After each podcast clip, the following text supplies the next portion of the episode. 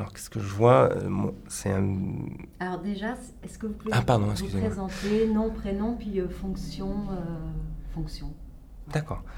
Donc, Anthony Bazin, paysagiste euh, au, au sein du Conseil général de l'Ardèche.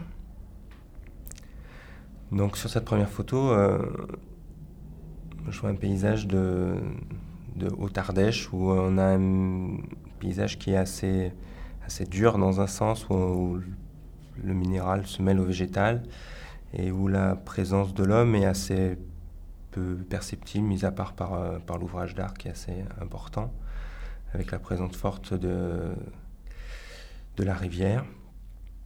Euh, paysage qui évolue au cours des saisons, où euh, le mi- minéral est beaucoup plus ré- révélé en hiver et la présence de la rivière également.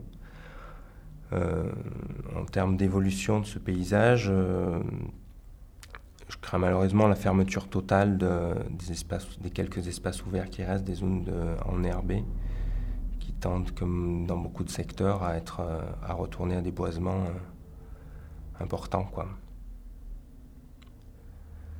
Euh, Vous imaginez des sons? le son de la rivière, la résonance de la rivière entre, qui est répercutée euh, par les falaises qui, qui sont autour un petit peu.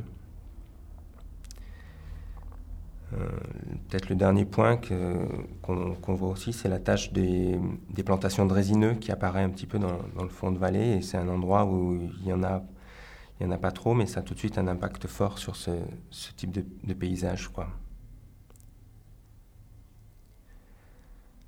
Euh, c'est un, pour moi, c'est un paysage qui n'est pas très humanisé, où il n'y a pas beaucoup de place pour l'homme. Enfin, je le perçois comme ça. C'est un paysage qu'on traverse, qu'on traverse en voiture, et c'est un paysage qui se vit peu pour moi, même s'il a des, qualités, quoi. Mais c'est pas un endroit où on s'arrête forcément pour. euh,